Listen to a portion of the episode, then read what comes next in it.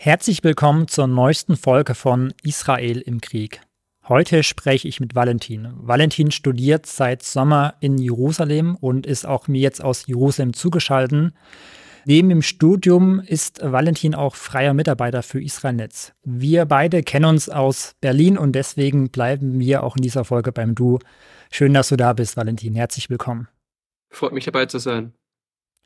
Valentin, ich habe gerade schon gesagt, du studierst seit dem Sommer in Jerusalem. Das heißt, du hast den Angriff der Hamas am 7. Oktober in Israel miterlebt. Vielleicht kannst du uns zu Beginn der Folge so ein bisschen mit reinnehmen, wie du jenen 7. Oktober erlebt hast. Dieser Tag war für mich völlig surreal. Ich bin erst um 8.30 Uhr aufgewacht und hatte den ersten Raketenalarm tatsächlich verschlafen und dachte deswegen auch, es kann irgendwie alles nicht so schlimm sein. Aber wir hatten dann mindestens noch sechs oder sieben weitere Male Raketenalarme in Jerusalem. Die Sirenen sind sehr laut und sehr eindringlich. Irgendwann wurde mir klar, dass etwas nicht normal sein kann. Wir haben hier selber keinen Bunker direkt im Haus, wie es äh, vielen Israelis geht, die dann sich im, im Treppenhaus verbunkern währenddessen. Bei uns ist es so ein Sicherheitsraum mit äh, verstärkten Fenstern und Türen, wo wir dann viel Zeit verbracht haben und äh, uns langsam über die Nachrichten eben klar gemacht haben, äh, dass Israel tatsächlich überrascht wurde von einem schweren Terrorangriff. Und ich glaube, auch alle, die zuhören, haben Bilder gesehen, Videos gesehen, Sachen gehört, die da passiert sind. Das war furchtbar. Zumal das nur 70 Kilometer von Israel entfernt ist oder teilweise von Jerusalem entfernt ist oder teilweise noch weniger. Ja, hier in der Stadt selber war alles ruhig. Ja, bis zum heutigen Tag gibt es hier keine Terrorangriffe, abgesehen von den Raketen, über die ich mich beklagen könnte. Aber diese Zahl ist doch schon mehr als 71 Kilometer von hier entfernt. Du hast gerade gesagt, wir, das heißt deine Kommilitonen oder, oder wer war dann mit dir dabei? Ja, äh, ich wohne hier mit verschiedenen internationalen Studenten zusammen, wobei einige jetzt schon gegangen sind. Und das macht auch die, die Atmosphäre teilweise sehr, sehr komisch äh, gerade von der deutschen Community, sag ich mal, die in Jerusalem wohnt, sind doch die allermeisten mittlerweile abgereist. Und umso schwerer fiel es mir dann auch manchmal zu erklären, warum ich noch hier bleiben möchte, gerade auch gegenüber meiner Familie, wo ich natürlich verstehen kann, dass sie sich äh, viele Sorgen machen. Und ich könnte ja auch nicht behaupten, dass ich mir keine Sorgen mache. Aber der Zusammenhalt, den man jetzt hier spürt in Israel, der motiviert mich einfach hier zu bleiben. Ich stand zum Beispiel noch in der ersten Woche an einem Tag sieben Stunden lang in der Schlange zum Blutspenden äh, mit tausenden anderen Menschen, die alles andere stehen und liegen lassen und sich jetzt Hilfsaktionen anschließen, wenn sie nicht sowieso in die Armee eingerufen werden, was ja für die meisten in, in meinem Alter hier gelten würde. Die Menschen halten zusammen, ähm, da entsteht wirklich eine Identifikation und deshalb möchte ich auch hier bleiben. Vielleicht noch ein, ein Punkt ergänzend. Eine Freundin von mir hat ihre Entscheidung, nach Hause zu gehen, nach Deutschland zu gehen, mit dem Satz begründet, dass niemandem hier zu Last fallen will, was ich natürlich verstehen kann. Aber ich merke es genau andersrum. Nämlich fühlen sich viele Israelis so in, im Stich gelassen, auch von, von anderen Ländern, von vermeintlichen Partnern, dass sie sich über, über jeden internationalen freuen und gerade auch über jeden Deutschen, der noch hier bleibt. Und viele bedanken sich einfach nur, dass ich hier bin und damit meinen Beistand zeige. Das äh, finde ich ganz interessant, weil ich war vor anderthalb Jahren, kurz nach Kriegsausbruch, auch in der Ukraine mit dem Hilfswerk Gain. Da haben wir mit vier LKWs Hilfsgüter in die Ukraine geschafft und darüber waren die Leute auch super dankbar. Aber die waren halt quasi noch dankbarer, dass wir Deutsche den Mut hatten, äh, in die Ukraine zu fahren und so unsere Solidarität zu zeigen. Von daher finde ich diese Parallele da sehr wichtig und auch nochmal, um klarzumachen, wie wertvoll Solidarität ist. Ja, auch wenn hier in Deutschland, glaube ich, äh, Menschen auf die Straße gehen, vielleicht kannst du da gleich noch was sagen, ob das und wie das wahrgenommen wird. Aber ich finde, es ist halt äh, nichts Kraftloses, sondern das sind Botschaften, die durchaus ankommen. Die Proteste in Deutschland, in Europa, die ja zahlenmäßig viel mehr auf der palästinensischen Seite vorhanden sind, die werden hier sehr wahrgenommen. Ja, gleich am, am 8. Oktober, als ich durch die Stadt gelaufen bin, wurde ich darauf angesprochen. Als ich gefragt habe, was, was können wir Deutschen oder wir aus Europa denn jetzt helfen, kam in den allermeisten Fällen die Antwort, neben dem benannten solidarischen äh, Beistand, äh, kam dann die Antwort, trägt eure eigenen Probleme in den Griff, werdet den Antisemitismus los, weil Juden sind aktuell nirgends sicher, was ja jetzt äh, die Medien weiter zeigen, gerade in, in, in, in Russland, das ist ja auch zu ganz schweren Fällen äh, dieser, ich denke, man muss schon sagen, Judenverfolgung kam. Mhm. Äh, das wird hier sehr stark wahrgenommen und trifft auch viel Unverständnis, auch gerade von Deutschland, dass offensichtlich hier die Gesellschaft oder die Sicherheitsvorkehrungen, äh, kann ich jetzt schwer bewerten, nicht weit genug sind, um solche Ausschreitungen zu vermeiden.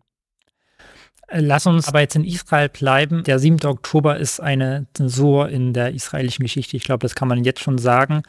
In Deutschland, aber auch in der internationalen Presse äh, liest man häufig, dass das das 9-11 Israels ist. Also in Anlehnung an den Anschlägen von, vom 9. September, äh, vom 11. September 2001 in New York.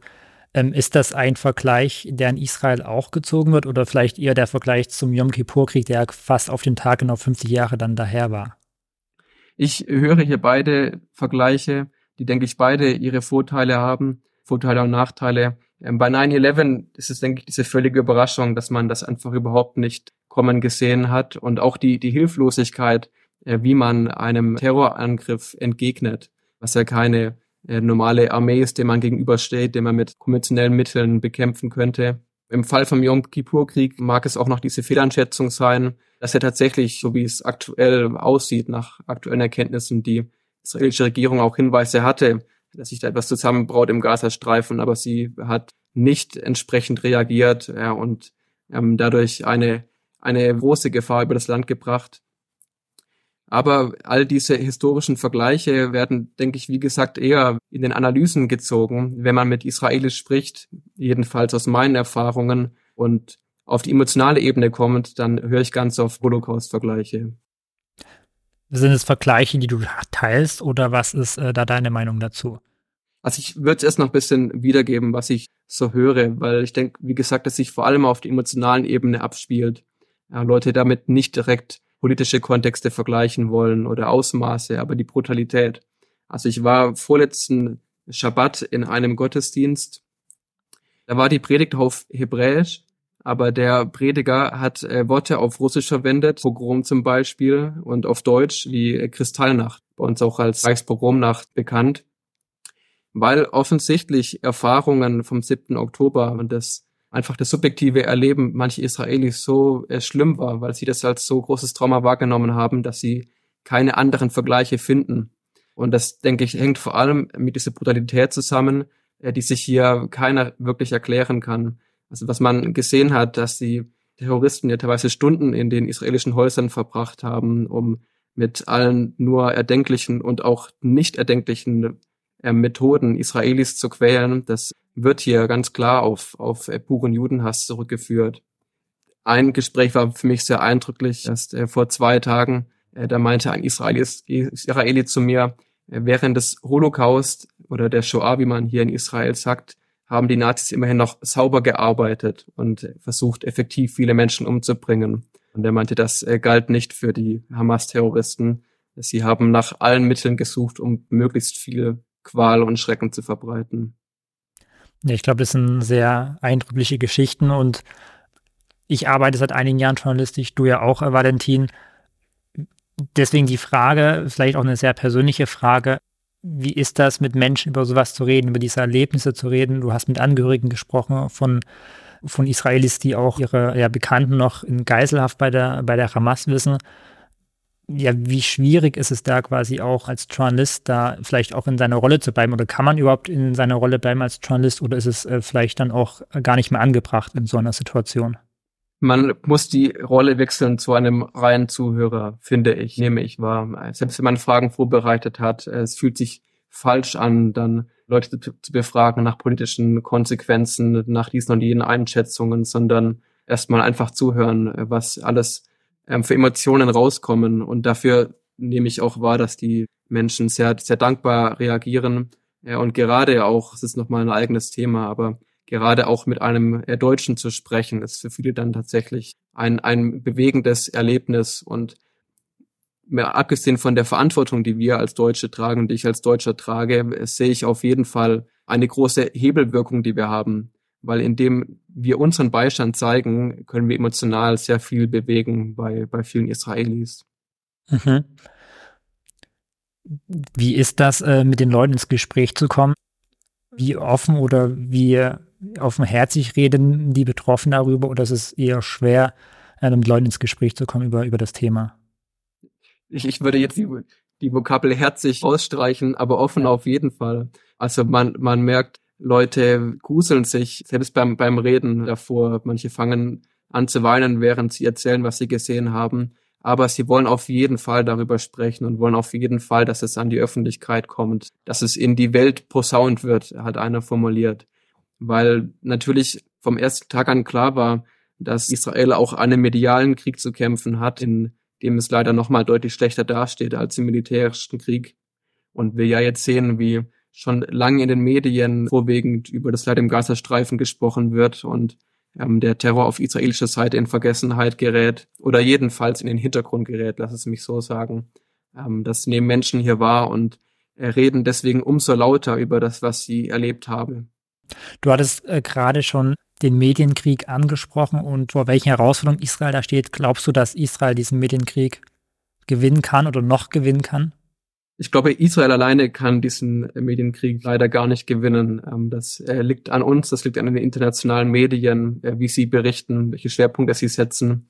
Viele sind schon lange wieder bei alten Mustern angekommen aus meiner Sicht und kritisieren israelische Politik, kritisieren den Präsidenten, was auch hier geschieht. Aber die, die Prioritätensetzung, die, denke ich, müsste eine andere sein. Die müsste nochmal sich bemühen um einen tiefen Einblick in, in die israelische und vor allem jüdische Seele. Die, die Berichterstattung müsste zeigen, wie existenziell hier so ein Angriff wahrgenommen wird. Oft werden Raketenangriffe in, nach in Israel in einem Zuge mit dem Iron Dome genannt und dann bleibt der Eindruck hängen, ja, okay, dieses Land ist da eh kaum verwundbar, diese Raketen werden alle abgewehrt, aber wenn man mal in einem Bunker ausgeharrt hat, zusammen mit jüdischen Familien, die alle hierher kommen nach Israel, weil sie nach Sicherheit suchen, dann merkt man, wie tief, tief das trifft und das verletzt. Und ich denke, wenn Medien das nicht weiter zeigen, das nicht hervorheben, ähm, dann hat Israel wenig Chancen, in diesem Medienkrieg zu gewinnen. Was auch immer gewinnen heißt, das lässt sich da jetzt ja schwer definieren. Ja, absolut. Du hast gerade schon in dem Nebensatz die Kritik an der, an der Politik angesprochen. Aktuell sehen wir Bilder in den Medien von ersten Panzern der Israelis im Gazastreifen. Man spricht davon, dass möglicherweise das der Beginn der erwarteten Bodenoffensive ist. Ich hatte vorhin ein Gespräch oder heute mit Charlie dem Pressesprecher der israelischen Armee. Er sprach von Nadelstichen, die aktuell durchgeführt werden im Gazastreifen. Unabhängig jetzt davon, wie man das nennt und, und was es genau ist, befürchten Beobachter und auch Angehörige von Geiseln, dass diese Nadelstiche, Bodenoffensive, was auch immer, das Leben der Geiseln im Gazastreifen gefährden würde. Es gibt auch eine Umfrage, dass mittlerweile gar nicht mehr so viele Israelis, ich glaube 50-50, Pi mal Daumen, so eine Bodenoffensive eben aus diesem Grund gerade befürworten. Wie ist dein Eindruck aus Israel, auch aus Gesprächen, die du geführt hast? Wie groß ist diese Angst, dass mögliche Militäroperationen das Leben der Geiseln noch mehr gefährden, als es ohnehin schon ist? Ja, das habe ich durchaus auch so rausgehört. Die Hamas hat ja im Falle einer verstärkten Bodenoffensive mit, mit Hinrichtungen gedroht, Hinrichtungen der Geiseln, die sie auf sozialen Medien livestreamen wollen. Und leider zweifelt ja mittlerweile keiner mehr an den Methoden der Hamas und an irgendeiner Hemmschwelle, äh, sondern traut denen alles zu. Was allgemein die Militäreinsätze angeht, würde ich sagen, die Vertrauen in die Armee ist immer noch recht hoch in Israel, was ja nicht zuletzt daran liegt, dass die allermeisten, die hier leben, selber einmal äh, Teil der Armee waren während ihres Wehrdienstes. Aber gleichzeitig, äh, wie du schon angesprochen hast, nimmt die Vertrauen in die Regierung extrem ab. Ähm, in einer Umfrage letzte Woche war sie auf einem 20-Jahrestief. Und ich glaube, 18 Prozent der Israelis haben der Regierung noch ihr Vertrauen ausgesprochen. Mich hat auch ein Interview ins Nachdenken gebracht mit dem ehemaligen Chef des Militärgeheimdienstes äh, Mossad, mit dem Ephraim Halevi, der eine Denkpause gefordert hat. Also nicht eine Waffenruhe, muss man betonen, sondern eine Denkpause, weil er meinte, da ist zu wenig Plan da, da sind zu wenig Zukunftspläne da, als dass die Bodenoffensive jetzt zu einem nachhaltigen Erfolg führt. Und ich denke, das trifft die Stimmung hier ganz gut. Auch wenn, wie gesagt, Vertrauen in die Armee da ist, das politische Ziel ist nicht bekannt. Vielleicht gibt es in Politikerkreisen politische Ziele, aber sie werden jedenfalls noch nicht klar kommuniziert bis jetzt. Gibt es Ideen von der Zeit nach der Hamas, die vielleicht medial in Israel diskutiert werden, wenn schon nicht im politischen öffentlich? Ich habe keine Ziele gehört, nur Dinge, die man nicht möchte. Man möchte natürlich verhindern, dass eine weitere Hamas-Herrschaft möglich ist oder eine andere Terrororganisation an die Macht kommt. Man hat aber auch überhaupt kein Interesse daran, den Gazastreifen zu besetzen, so wie hier überhaupt auch keiner Interesse daran hat, Palästinenser zu töten. Ich nehme hier äh, nicht mal große Rachegedanken wahr. Ich bin jetzt seit drei Wochen in der Stadt unterwegs in Jerusalem und ich habe wirklich nirgends keine einzige Parole gegen die Hamas oder gegen andere Palästinenser gesehen. Es gibt nur Sprüche, wir werden siegen und wir müssen jetzt zusammenhalten. Ich nehme hier ganz klar wahr, dass Israel sich selber verteidigt und es nicht mehr darum geht, andere zu bekämpfen. Mhm. Wenige Geiseln wurden ja freigelassen. Israelische Spezialeinheiten haben auch in der Nacht von Sonntag auf Montag eine Soldatin aus äh, Gefangenschaft der Hamas äh, befreit. Wie sehr befeuern ja solche, ich nenne es jetzt mal ganz, ja, ich nenne es einfach mal Erfolgsmeldungen, also die Befreiung von Geiseln, ob nun diplomatisch oder auf militärischem Wege. Wie sehr gibt es den Leuten, die betroffen sind, aber auch der Gesellschaft an sich Hoffnung, dass auch die anderen 240 Geiseln, die es wohl noch sind, äh, auch befreit werden können? Die Befreiung der genannten Soldatin hat hier für große Freude gesorgt ihrer Heimatstadt gab es richtige Feiern. Und ich würde sagen, ein, ein Aufatmen war auf jeden Fall zu spüren äh, bei, bei vielen, vielen Menschen, weil es wahrscheinlich die bisher beste Nachricht war seit Beginn dieses Krieges. Aber ich sehe nicht, dass davon jetzt eine große Hoffnung ausgeht, dass sich auch alle anderen über 200 Geiseln von der Armee freien lassen werden. Wie schon erwähnt, nicht wegen eines Misstrauens gegenüber der Armee, aber äh, wegen großen Befürchtungen gegenüber der Hamas, die sicherlich nicht sehr zimperlich mit diesen Geiseln umgehen werden, auch wenn natürlich Propagandavideos von ihrer Seite ein Gegenteil zeigen sollen. Aber die Israelis wissen, dass das alles zum äh, Kalkül der Hamas gehören kann, dass wahrscheinlich ganz bewusst unterschiedliche Signale vom Gazastreifen ausgehen, um hier die Debatten in Israel noch zu verschärfen. Israel ist eine lebendige Demokratie, in der viel debattiert wird und indem die Hamas zum einen diese Gräueltaten verbreitet, zum anderen dann aber sich diplomatisch gesprächsbereit zeigt, weiß sie leider sehr gut, hier Zwietracht zu sehen. Valentin, ich danke dir für die Einblicke und wünsche dir in Israel weiterhin alles Gute. Vielen Dank. Danke.